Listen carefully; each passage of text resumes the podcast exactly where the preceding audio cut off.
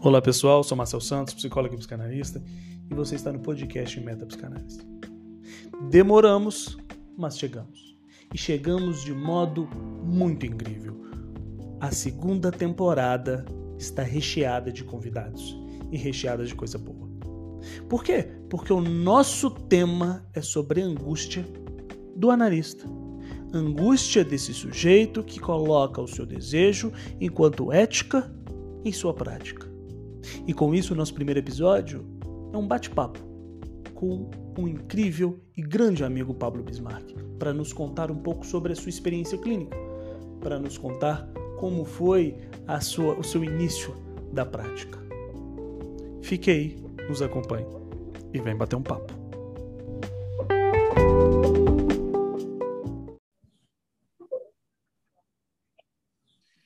Pessoal, nosso podcast, segunda temporada, com esse tema é, que vai bordejar todas as nossas conversas, que será o tema da angústia, da experiência, como é que cada, cada um dos convidados tem lidado com a sua clínica, tanto antes da pandemia, quanto também nesse momento de pandemia. E nessa abertura, um grande amigo, psicanalista gênio, meu querido amigo Pablo Bismarck, Pablo, me conte um pouco sobre você. Bom dia, boa tarde, boa noite. Bom dia, boa tarde, boa noite. Eu agradeço a oportunidade de estar aqui, estar falando com você, com o pessoal. É, meu nome é Pablo Bismarck, sou, sou psicólogo, psicanalista. Estou é, na clínica há uns há uns oito anos, mais ou menos, hum. sete anos. Tem que fazer as contas, assim, mas é, eu trabalho em consultório, né? Tenho meu consultório particular e dou aula em faculdade também no curso de graduação de psicologia.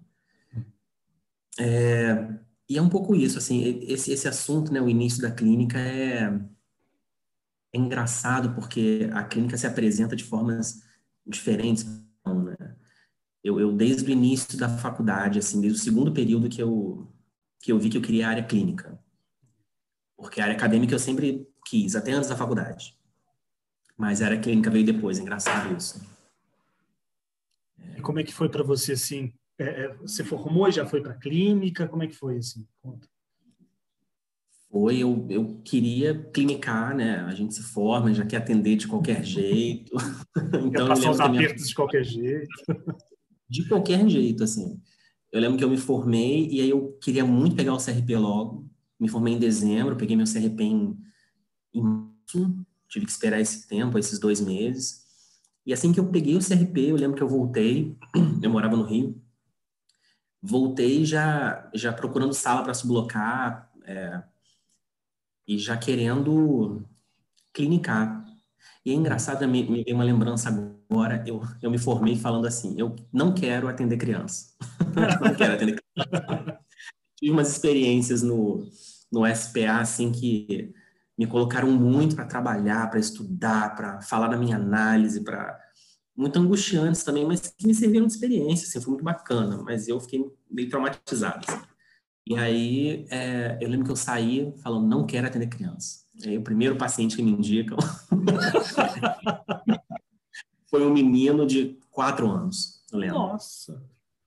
Quatro anos, assim. Quatro. E lembro que, que foi minha ex-supervisora de estágio que ela falou: Olha, tem, você está começando a clínica agora, tem um para te indicar, para começar a clínica, né, para movimentar o consultório. E eu não pode indicar e tal. eu vi, era um menino de quatro anos. E que me fez, assim, trabalhar. Acho que é isso, trabalhar, estudar e, e me movimentou bastante, movimentou a clínica e outros chegaram depois. Mas e... a angústia, eu acho que está presente. E esse, e esse foi o primeiro e único?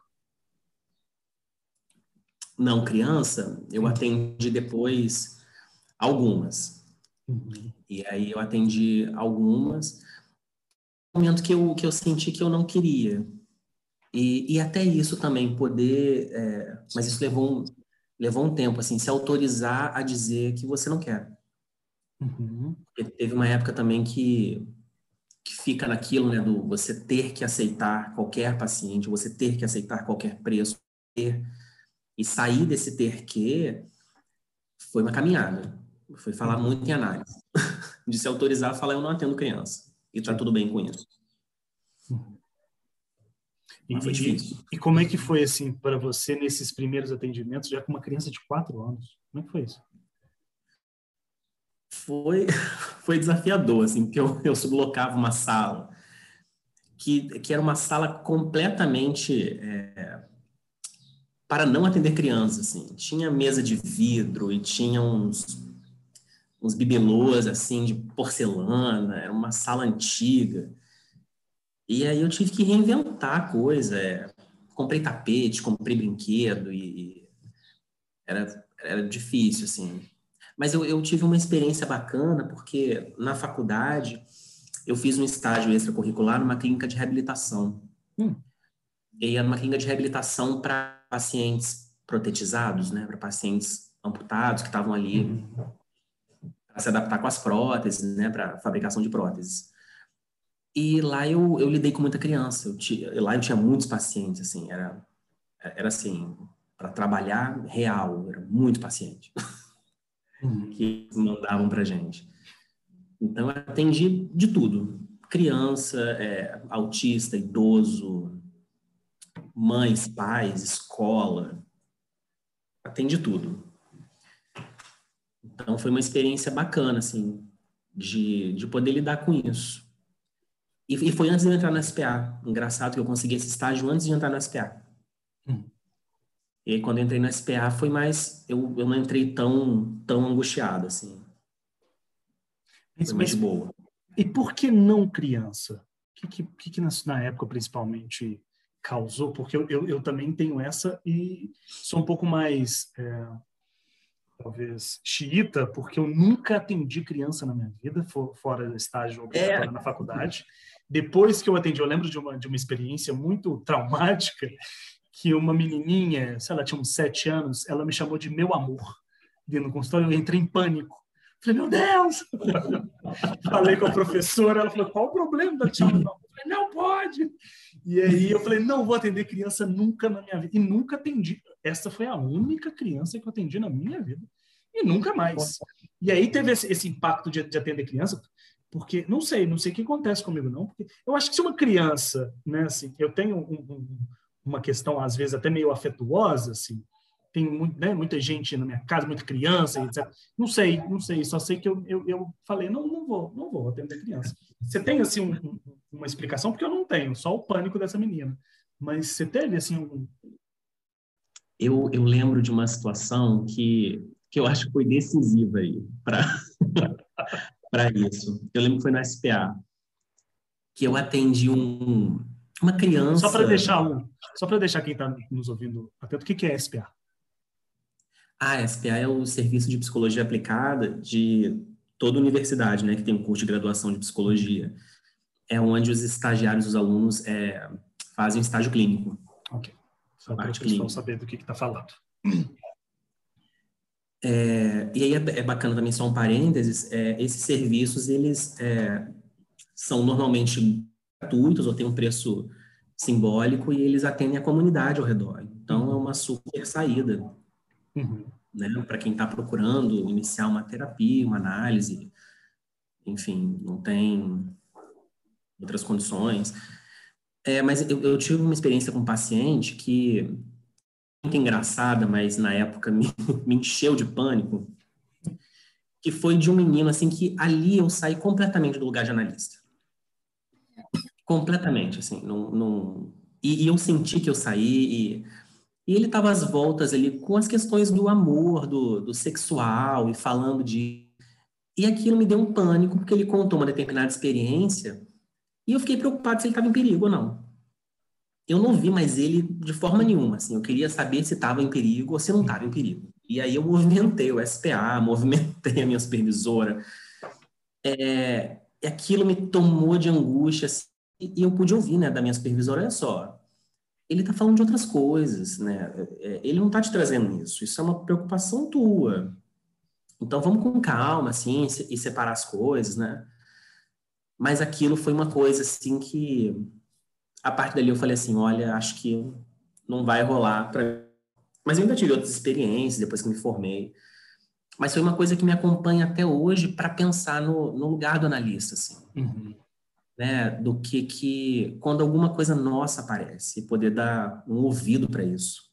Para que a gente continue ouvindo o sujeito, né, para que não inviabilize a análise. Uhum. Eu lembro que eu movimentei o SPA todo, eu, eu queria ligar para pai, mãe, tio, tia, escola, assim. É, ali era outra posição, assim, menos a de analista. Uhum. Qualquer coisa. E já teve alguma vez, assim, depois de formado, atendendo pessoas adultas, que, que causou também esse, esse, essa preocupação, assim? Ah, já. E, e, eu acho que nessas horas, assim, que o, que o tripé da psicanálise, ele precisa estar, assim, no horizonte o tempo todo, né? Assim, análise, o estudo teórico, né? E, e a supervisão. Já tiveram casos, assim, que que dá desespero, né? Você fala assim, nossa, mas como assim, né? Sei lá, pacientes com ideações suicidas ou situações muito delicadas, em que você precisa estar muito amparado nesse tripé para poder conduzir de alguma forma possível, né? Falar na tua análise, falar é, na supervisão, assim, na escola, né? Com os pares, com colegas, né? Dividir isso de alguma forma. Uhum. Eu acho que é, que é super importante. E, em algum momento assim já se deparou com pessoas, pacientes que estavam assim declarados, colocados a questão de, de, de um suicídio ou né, que já inclusive já cometeram? Já, já, e no SPA apareceu isso. O meu SPA foi bem. Nossa foi bem, senhora! que, que, muita análise para passar por esse SPA. bem badalado, assim. Eu lembro que o dinheiro que eu ganhava no estágio extracurricular, que era pouquíssimo, assim, eu lembro que era tudo para pagar análise. Porque eu, eu, lembro que eu fiz análise, assim, duas vezes por semana, uma época. Era uma galera, assim, curiosa. E teve um caso que... Isso que, enfim, é, foi uma tentativa, mas foi uma tentativa muito endereçada ali, análise, muito embolada, né? A paciente foi com os pulsos ali ensanguentados e aquela coisa. É... Mas assim, não tinha nenhum. É... Ela já estava amparada né, pelos médicos e tudo, mas foi uma cena. Uma cena para todos, assim, na recepção, uma cena para mim, uma cena. E foi muito angustiante. Muito angustiante. Assim, eu lembro que eu fui marquei uma sessão extra de análise, fui conversar com minha supervisora e fui ler um monte de coisa. E, e já não estava lendo nada, assim. Já estava tão angustiado que não estava absorvendo nada, mas precisava fazer alguma coisa com aquilo. Mas angustia, né? Assim, eu acho que a angústia está sempre presente porque a gente nunca sabe, né? Uhum. Quem que vai estar tá ali. É, e mesmo sujeitos que já estão em análise há muito tempo, a gente nunca sabe o que, que vai aparecer naquela sessão. Sim. E, e eu acho que eu tive que trabalhar muito isso na minha análise, assim, lidar com as surpresas os imprevistos. Eu, eu não sou. Eu sempre fui um pouco na defensiva assim, das surpresas, os imprevistos. E, nossa, falei, ainda falo muito disso. Uhum. É, teve, teve situações assim de um, de um grande amigo, inclusive, dizendo que ele teve. Nunca, nunca tive nenhuma experiência de um paciente né, cometer suicídio. Mas há pouco tempo, inclusive, pacientes que é, que trouxe ideações muito fortes, assim, sabe assim? É, inclusive detalhando muito bem como seria, né? Como, como faria para passar esse ato, assim. Mas de um amigo, assim, que, que, que era uma melancolia, né? Eu lembro de uma professora dizendo, assim, o futuro de melancolia é sempre suicídio, né? Assim, então, o que a gente faz é dar minimamente uma dignidade enquanto esse sujeito está vivo. E era uma melancolia e a paciente entrava em contato com uma parente, né, assim, e era certo, o contato com essa pessoa, contato físico, né, no mesmo ambiente, causava alguma coisa ali. E ela entrava em contato sempre com esse meu amigo analista, e um dia ele, ele colocou o celular silencioso, dormiu, ela ligou de madrugada, ele não atendeu, ela pulou do prédio. Então, no Nossa. dia de manhã ele liga para saber o que aconteceu, né? Que ele já imagina estava em crise e aí quem atende é a irmã dizendo, olha, ela, ela se matou essa madrugada. Então aí bate aquele desespero, né? Assim, nossa, se eu tivesse atendido, né? porque toda vez ele atendeu, né? toda vez ele atendeu. O dia que ele não atende, ela, ela se mata. Então fica com essa, com essa, com essa questão assim. E eu sempre que eu penso nessas questões clínicas assim, Pablo, eu lembro da citação que você trouxe que eu não, que eu tinha passado por ela despercebida assim, do seminário 18, né? O vento da castração tá para todo mundo. Essa citação para mim virou assim quase um, uma epígrafe da minha clínica para dizer, mas ah, você não vai suportar tudo não, né? Assim, você não vai salvar a vida de ninguém não. Então é, é nesse sentido assim, mas ainda assim a angústia está ali, né? Não tem como a gente a gente desfazer, ah, não, eu não consigo salvar mesmo, então vamos embora.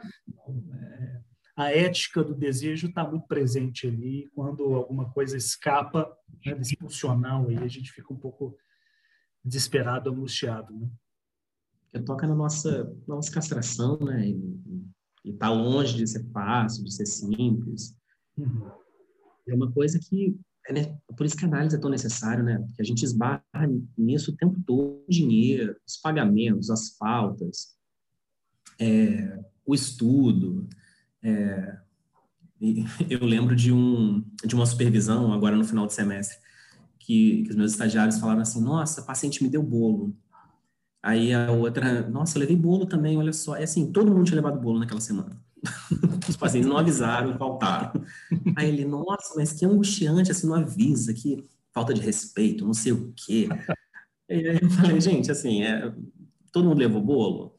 Vamos fazer alguma coisa com esses bolos aqui na supervisão, vamos falar disso, das faltas, porque a gente trabalha com isso, a gente trabalha com a falta. E, e uhum. dói, é angustiante, é. Mas quando a gente trabalha e fala disso, estuda, acho que dá para ficar um pouco menos angustiante não, não fica insuportável, né? Acho que, uhum. Mas acho que é isso. E, e, e, na sua, no seu início, assim, na clínica, né, no seu consultório, já, é, não sei se isso passava, passou, se você passou por isso, assim, mas na minha experiência eu passei assim, com, abri o consultório, né, porque antes era sublocado, depois abri o consultório, eu já me achava o psicanalista, né? Pronto, tenho um consultório, agora eu sou maravilhoso. E aí, é, é exatamente nesse ponto, assim, de, de pacientes desmarca, vem duas, três sessões vai embora, né? não volta. Isso acontecia com você também desse, desse Eu lembro de uma frase de uma amiga que ela dizia assim: paciente no início é igual galinha, você consegue contar? Paciente também não. Então, é nesse sentido, assim, de que vai, vai embora, você não sabe se é o mesmo, se é o outro. Então, nesse sentido, acontecia com você também essa, essa, esse movimento? Muito, muito de, de marcar e me embolar com os preços, com os valores e, e isso virar uma impossibilidade é, para os pacientes e para mim às vezes. Nossa, acontecia muito assim. É, das faltas, né, dos pacientes embora e, e daquele desespero. É, mas, mas acho que para mim teve um, um ponto aí que eu, que eu identifico que quanto mais apegado, quanto mais é, neurótico eu ficava com isso, menos a coisa rolava. É isso, isso é impressionante, porque me falavam isso e eu, assim, entrava por um ouvido e saia pelo outro. Mas quanto mais a coisa ficava leve, assim, mais a coisa rolava.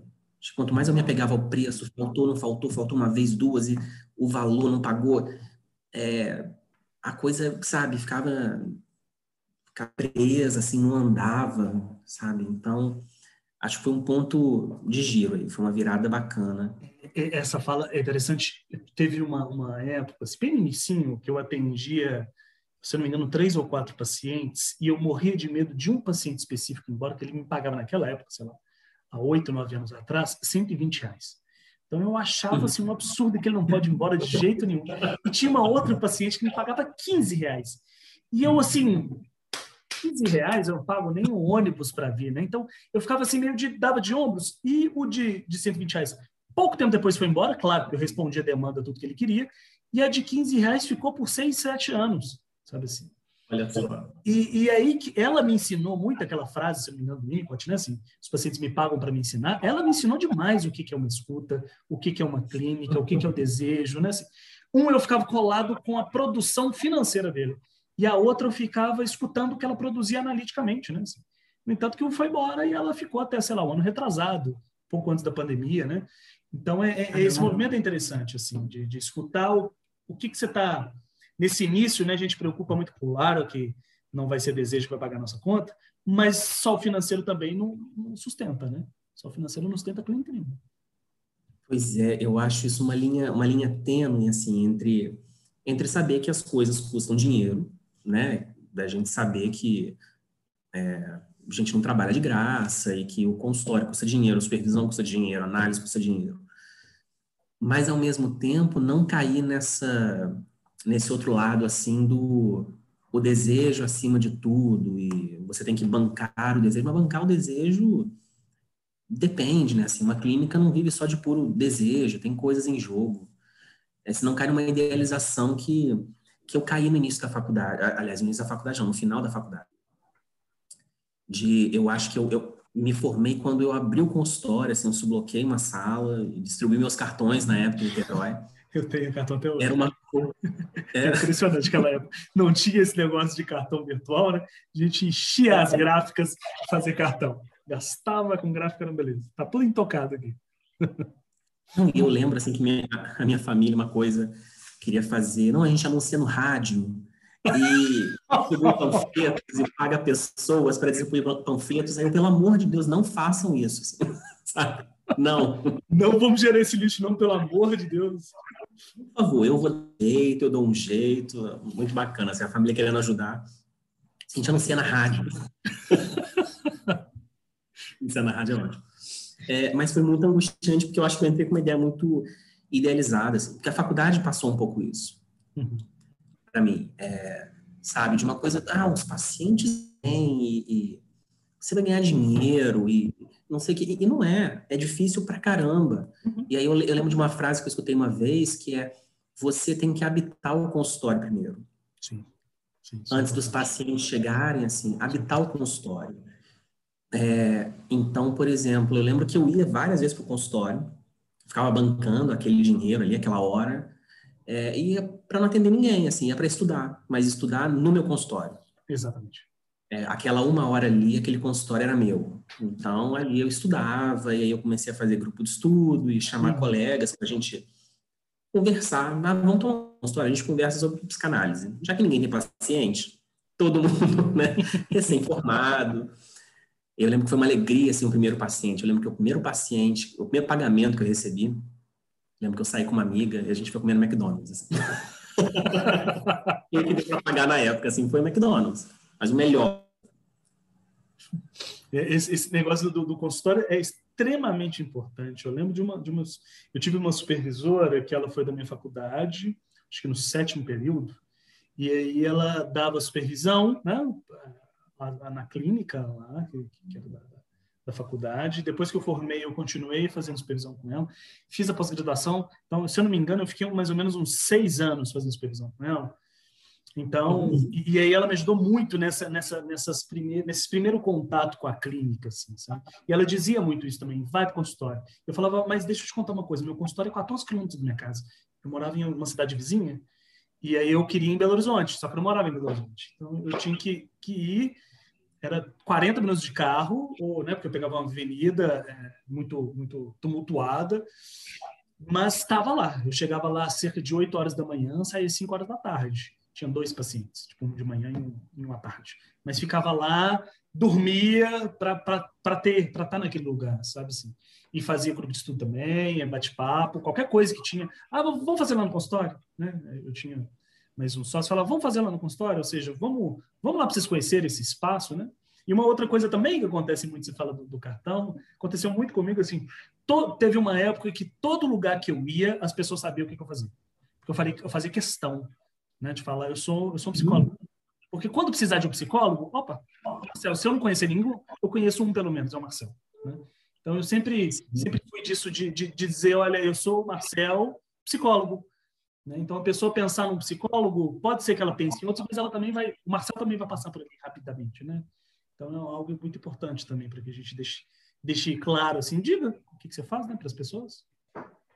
Uma coisa que me ajudou muito, e é uma dica que eu dou muito para os meus alunos, assim, para o seu nome poder circular, para as pessoas poderem te conhecer, é, é, ouvirem tua transmissão, né, da psicanálise, da psicologia, enfim. Eu comecei a fazer muita palestra em escola. Eu lembro que eu ia nas escolas e com algum tema que eu queria falar, bullying, é, é enfim, relação professor e aluno, é, palestra para os pais. E eu lembro que eu ia nas escolas, assim, e colocava para eles como proposta uma roda de conversa com os pais, uma roda de conversa com os alunos, com alguns temas e de graça. E as escolas, elas topavam.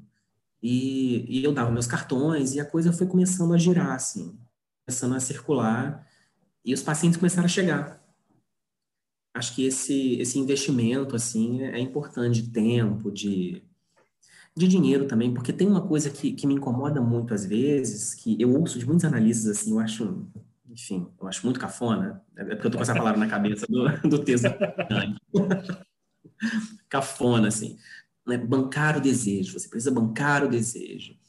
É, mas é, é muito difícil, assim, às vezes você tem que ter uma série de outras coisas para poder bancar o consultório inicialmente. Uhum. Às vezes você não tem dinheiro para sublocar uma sala, você não tem dinheiro para pagar a análise, é, e você precisa fazer outras coisas. E é uma formação poder... cara, né? Demais. É, é cara, em todos os sentidos. em todos. É, então, esse bancar o desejo, você não está bancando o desejo o suficiente, assim, eu acho isso uma cilada e uma armadilha, às vezes, para quem está começando, muito perigosa, assim. É, eu, eu caí nisso uma época, mas acho que o fato de, de transitar por escolas, primeiro, de experiência com escolas de psicanálise, com transmissões diferentes, é, com pessoas diferentes, então isso me ajudou muito a não ficar tão siderado por isso, sabe? Hum. Você tem que bancar o desejo, você tem que não sei o quê. É, eu acho que vai muito além, porque tem um monte de variável em jogo, né? Tem um monte de coisa que tem que levar em consideração. É caro. Uhum. E, e, você, quando você formou né, em psicologia, seguiu para alguma pós-graduação? Como é que foi o seu, seu, seu movimento? Então, é como, como eu te falei antes, eu queria, acima de tudo, ser professor. Para além da clínica, para além do... Eu entrei na faculdade com isso, assim, eu quero dar aula. Eu quero dar aula sobre isso. Agora, a clínica, ou, ou qualquer outro lugar, assim, eu, eu ainda vou ver. E aí, hum. quando eu me formei, isso ainda estava no meu horizonte, assim, eu queria dar aula. Então, eu lembro que eu morava em Niterói e eu comecei a atender numa clínica de plano de saúde e, e abri meu consultório, né, duas horas e fazia análise, fazia supervisão, mas eu queria muito fazer um mestrado. Uhum. E aí, quando eu passei no mestrado, eu coloquei tudo isso em segundo plano Sim. e fui fazer um mestrado. Eu mudei de cidade, voltei para Volta Redonda, porque no momento o mestrado para mim era mais importante do que a clínica naquele, naquele momento. Uhum. Então, é, e a clínica foi, foi vindo depois. Então, eu não, eu não fiz pós, eu pulei para o mestrado, eu me formei em 2014, atendi em 2015, início de 2016, eu, eu entrei no mestrado. E aí eu fui investindo na, na formação, em grupo, na escola, junto com o uhum. mestrado. Assim. Foi, foi minha trajetória. E, e, e, aí, nessa época, você então ficou dedicado ao mestrado? Foi, foi, foi basicamente ao mestrado e à escola. Entendi. Uhum. E como é que foi? E, e, o seu retorno à clínica, como é que foi? Foi bem, foi bem difícil, assim, porque eu voltei para uma cidade que eu tinha saído há seis anos. Uhum. E todo mundo falou isso, né, na época nossa, como é que você abandona lá seu consultório, a clínica e tudo? Eu, eu não estou abandonando, assim, eu estou investindo no que quero no momento, eu quero dar aula, assim, o mais rápido possível. Quero isso, eu amo academia, eu amo a pesquisa. E, e a clínica eu recomeço daqui. E foi, e foi muito difícil, porque eu retornei depois de seis anos, já não conhecia ninguém. É, mas eu voltei bem disposto, assim, entrei em contato com uma escola, hoje, corpo freudiano, e investi na formação e, e topei bancar isso. Eu, eu, tinha condições na época de, de sublocar um lugar e divulgar os cartões e fazer palestras de graça e, e trabalhar muito de graça para poder investir na clínica, assim, para poder os pacientes chegarem. É, e foi rolando, e foi rolando. E, e você, e, e, aí hoje, né, assim, você diz, queria muito academia, dar aula, agora está dando aula e está no consultório. O que, que prefere? Tem uma preferência, assim? Olha. Colocar contra a parede mesmo. eu, eu não tenho uma preferência, mas eu, eu descobri que o dar aula, transmitir a psicanálise, estar em contato com a pesquisa, não precisa só estar restrito à universidade. Uhum. Isso foi um achado assim, é, muito bacana. É, não ficar só limitado é, à, à, universidade, né? A, a, pesquisa naqueles moldes, sabe? A, a BNT, ao Lattes. e acho que a escola me, me trouxe muito isso. Nos grupos de estudo, eu, eu coordeno um grupo de estudo na escola já, já há bastante tempo, desde 2016, quando eu entrei. O mesmo grupo, mas uhum. com, com o mesmo tema, mas com leituras diferentes. Isso me ajudou muito, assim, que transmitir a psicanálise pode ser em qualquer campo, em qualquer via, assim. Sim. E, e, é interessante porque realmente, traba, inclusive trabalhei muito em análise isso, assim, quando eu, eu comecei a dar aula, eu dei aula em pós-graduação, eu nunca dei aula em graduação. É, nunca dei aula em graduação, eu tenho um, um, estado de amor e ódio pela graduação, sabe? Esse estado muito próximo, assim, porque eu tenho, eu tenho para mim que vai ser maravilhoso, mas tem para mim também que deve ser o, o cão chupando porque eu era um aluno insuportável. Se eu encontrar Marcelo dentro de sala, eu sou capaz de, de, de matar. Então, ah, é? eu fico pensando assim, essa graduação, já o Marcel, por exemplo, da pós-graduação era outra pessoa, né? Então, a, a, as aulas de pós-graduação sempre foram muito boas, assim. Eu dei aula de pós-graduação numa pós-graduação que era aberta, né? Eu dava aula numa pós-graduação de saúde mental, saúde pública e violência. Então, tinha engenheiro, tinha assistente social, então era uma equipe multidisciplinar, assim.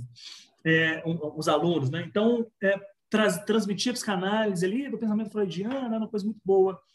E, e aí, análise, fui entendendo assim que não, não preciso estar numa instituição para o desejo da transmissão acontecer. E aí foi quando eu comecei a abrir os cursos, né, assim, para a gente poder é, pensando e etc.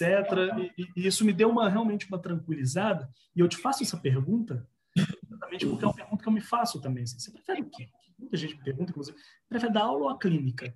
É extremamente diferente. Assim. São dois pontos completamente é, é, que, se a gente trazer essa palavra desejo, né, que, que passa por vias, para mim, completamente diferentes. Assim. O Marcel dando aula não, não, não, não se parece em nada com o Marcel analista. Assim? Em nada. Eu sou, por exemplo, na, na, na, no Instagram, nas redes, eu sou um professor de psicanálise.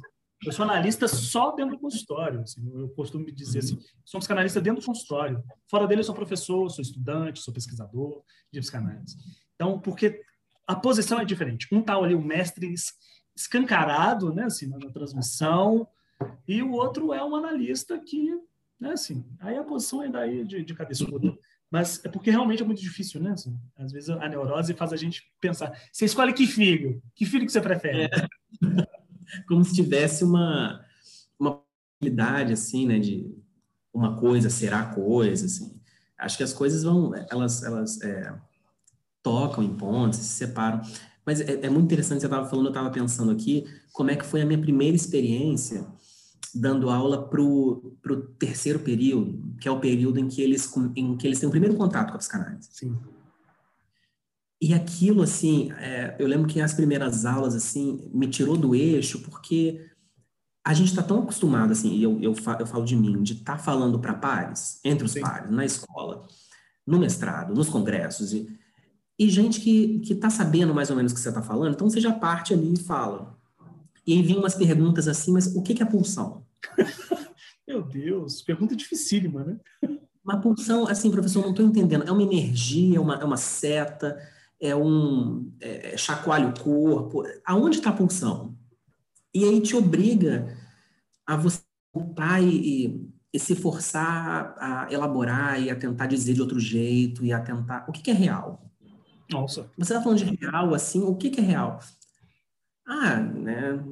É o que foge ao sentido, do ordem traumático, no sense, mas não estou entendendo, assim, mas, sabe? Ele te obriga a você é, sair um pouco do, do jargão, sabe, uhum. psicanalítico, assim, e, e poder trabalhar de outro jeito os conceitos. Sim. É, lembro muito disso, assim, foi muito trabalhoso, mas foi muito bacana. Uhum. Poder revisitar os conceitos e poder falar de uma outra forma. Não a forma que eu falo na escola, ou, ou nos congressos, ou nos trabalhos. Mas uma forma mais possível, destrinchando as coisas mesmo. Sim.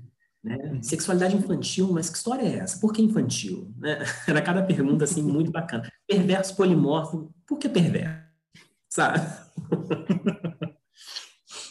e, e, e, como é que atualmente estão assim as suas aulas? Você está dando aula em que período? Como é que está essa, essa prática? Eu dou aula para o terceiro e quarto de psicanálise, que é uma continuação. É, esse semestre eu tive uma oportunidade bacana de dar aula para o sétimo, que não é uma matéria que eu dou normalmente, e aí é um, é um período mais avançado, e aí já entra Lacan, e foi bacana também trabalhar com eles. É, né, o que, que é significante? Nome do pai, mas por que não nome do pai e não nome da mãe? Por quê? Que machismo é esse, sabe? Psicanálise é machista, é binária. E aí é, é bacana porque te obriga a pensar e, né, e a discutir, e a falar. Mas é uma matéria que eu não dou normalmente. E é, eu dou uma matéria é, que é orientação profissional. Hum. E que me obrigou muito a, a articular um pouco com a, com a psicanálise, assim. Eu falei muito de psicanálise. Como é que eu vou trabalhar essa matéria, não sei o quê, e, assim... E, e me custou muito é, até chegar nesse ponto de trazer a psicanálise, o olhar da psicanálise para o campo profissional. Uhum. Como que é, como é, como a escolha é feita, né? Pelo ponto de vista da psicanálise. O que, que é uma escolha? Né? O, que, o que, que significa uma escolha na trajetória do sujeito? é uma escolha de agora, mas que, mas que carrega com ela uma série de traços, uma série de, de tem um histórico por trás do sujeito. Então é, é um trabalho assim interessante. Ainda tô ainda tô às voltas assim com essa matéria linkando psicanálise nela, uhum. mas é um desafiador assim.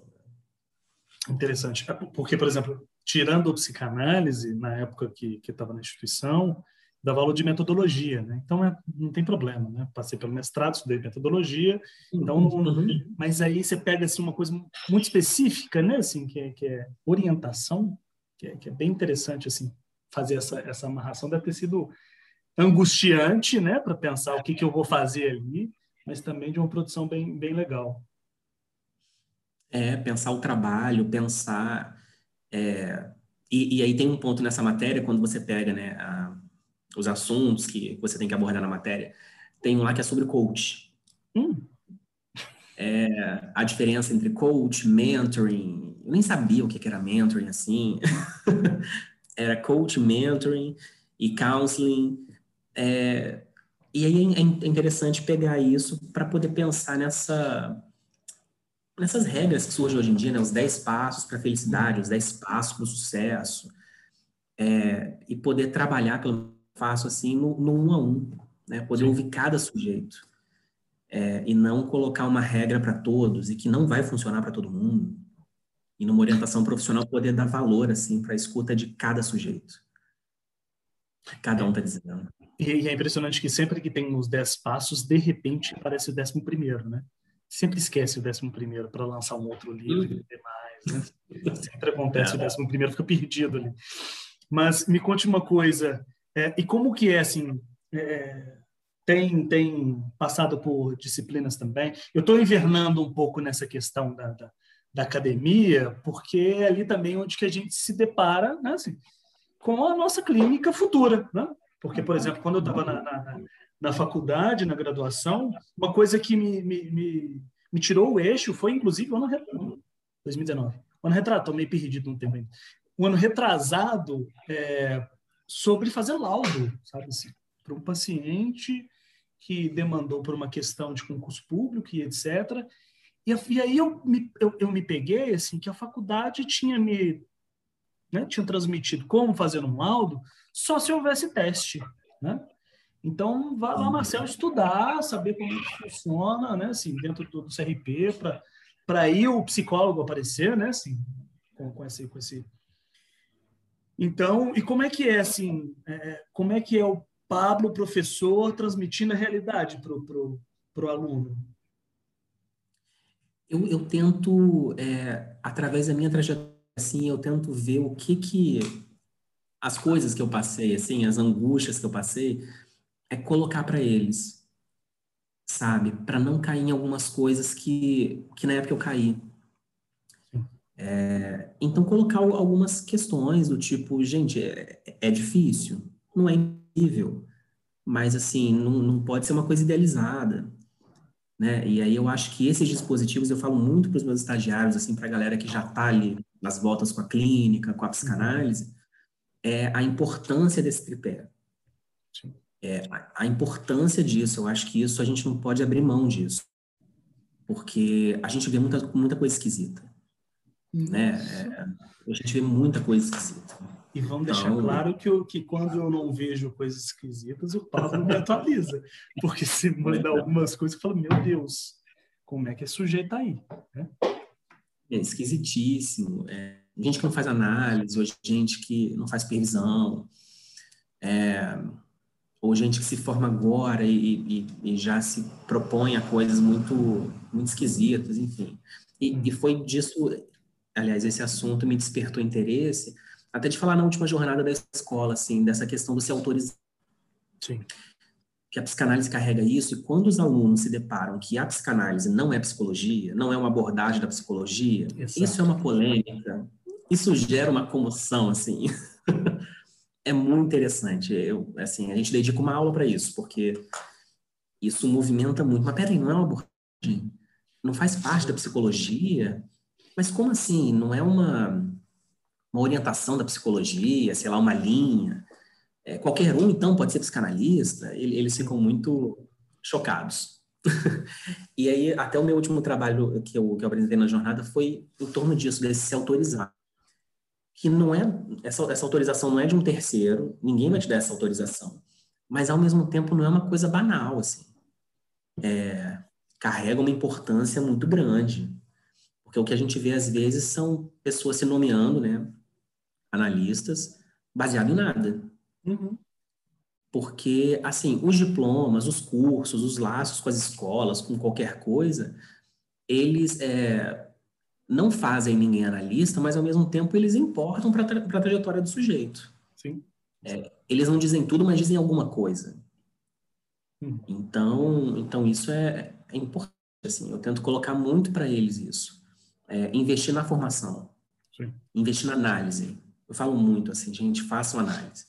É, não tem como a gente é, sentar na cadeira, sentar na poltrona, se a gente não deitou no divã antes, sabe? Ou, ou, não está deitando no divã, ou não está do outro lado, falando da gente, para poder suportar ouvir o outro. Uhum. É, eu acho que toca um pouco nisso. Eu, eu, eu, tento ser muito sincero com eles, assim, muito aberto, a, até porque eles me colocam muito para pensar eu, eu, aprendo muito com eles, assim, saio com muitas dúvidas e dúvidas para os grupos, para as discussões. É, eu acho muito bacana isso porque eu não tive isso na minha trajetória. Exato. Uhum. Uma coisa muito aberta, assim, de o, o que eu tive foi determinadas pessoas e falando de lugares muito absolutos, assim. E aí eu, e eu lembro às vezes de uma de uma experiência que eu tive de levar alguns autores no, no, no, meu TCC que eu queria falar e eu ouvi determinadas coisas assim, não, esse aqui não, não é bom. Ou esse não é da minha escola. Ou esse... E aí a gente fica assim, mas como assim? E eu lembro que eu ficava me perguntando, mas, mas só porque não pertence à mesma instituição é, invalida a trajetória dessa pessoa? Eu queria tanto falar dessa pessoa, assim. Eu gosto dos livros. Uhum. Mas, enfim, são coisas que a gente tem que estar divertido para não cair nisso. Eu tento fazer isso com eles. Uhum. É, e, e, realmente isso, isso é extremamente importante, porque a gente sai da, da, da faculdade pensando, e aí? Né? E esse aí nos, nos coloca em uma, para mim, eles nos colocam numa dupla situação, assim, de não faço absolutamente nada, não sei nada, ou bora, bora que eu sei e vambora, né? Eu sou graduado em psicologia, ou seja, eu tenho um CRP, isso significa que eu tenho respaldo de um conselho, que eu posso, posso clinicar, né? Calma lá, calma lá, porque não é assim que, que acontece. E, e, e, e esse pensamento nos coloca, inclusive, numa, num fazer que às vezes fica banalizado, né? a gente não tem uma dimensão, tem muita gente que não tem dimensão é, do que, que, se trata a escuta, né? não tem dimensão do que se trata um sujeito que direciona a sua fala, aquilo que é extremamente precioso, que é a sua vida, a partir de uma fala para o outro, né? e o outro é você. E o outro é um analista, o outro é um psicólogo, etc. Então, a gente precisa tomar muito cuidado e também a gente precisa muito é, trazer essa questão da realidade, da clínica, para a graduação, para que possa entender minimamente do que, que se trata, né? Assim, porque senão fica aquela psicologia por amor. Hashtag psicologia por amor. Gratidão. gratiluz me ajuda. Pois é. Fica essa coisa pesada e, e esquisitíssima, que, que não é real.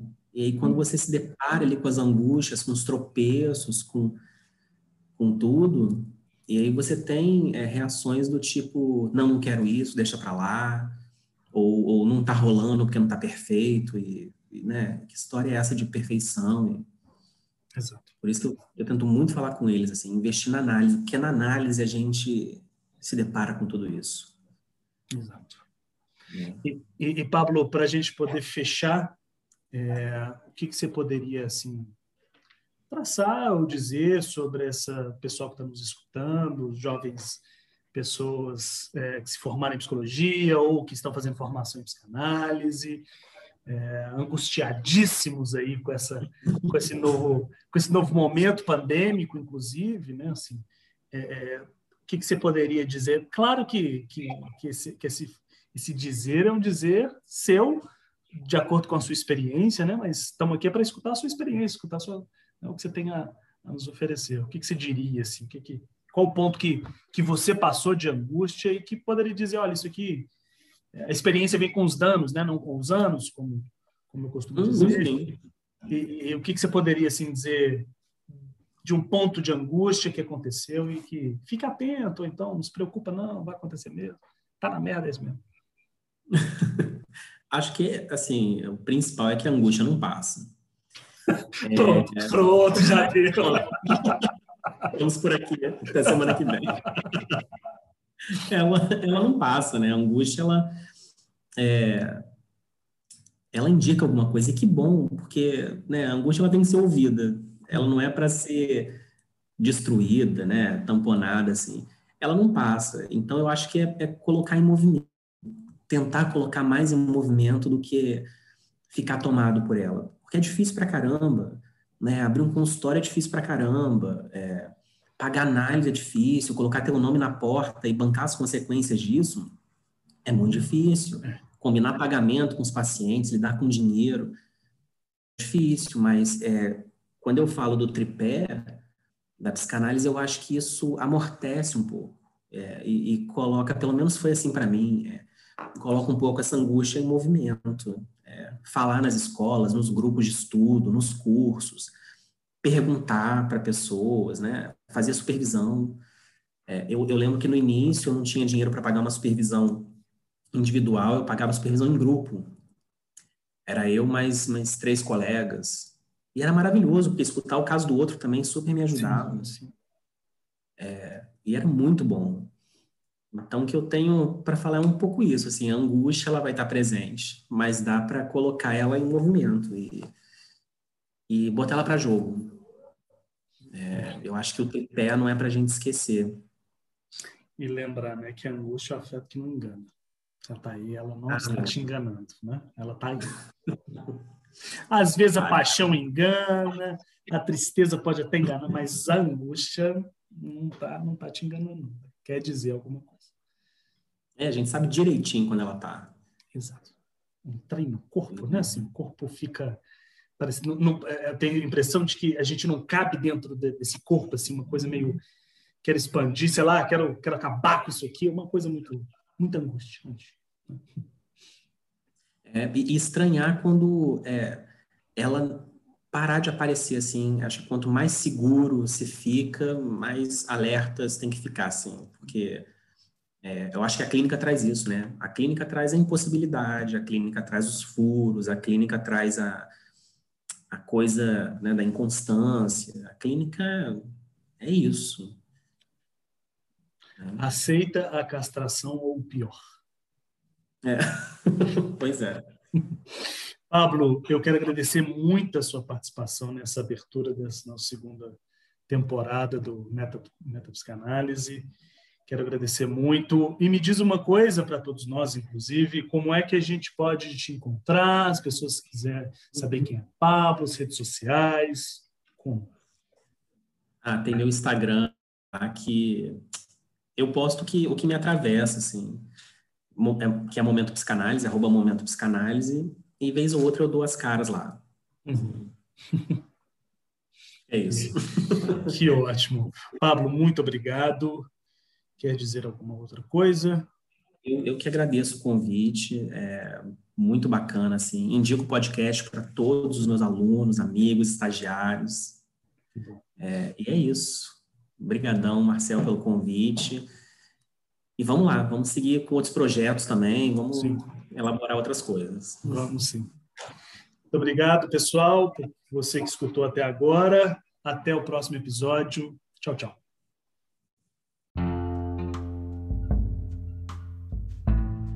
Quero agradecer a vocês por terem escutado o nosso podcast. Caso você tenha chegado agora, seja muito bem-vindo, muito bem-vinda.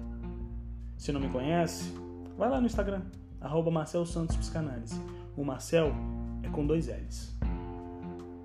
Para você que já me conhece, fica à vontade. Tem alguma sugestão, algo a dizer? Pode ir lá no direct dizer um pouco o que você está pensando ou qual a sugestão. Se tiver um elogio, uma crítica, Vai lá no direct e envia uma mensagem.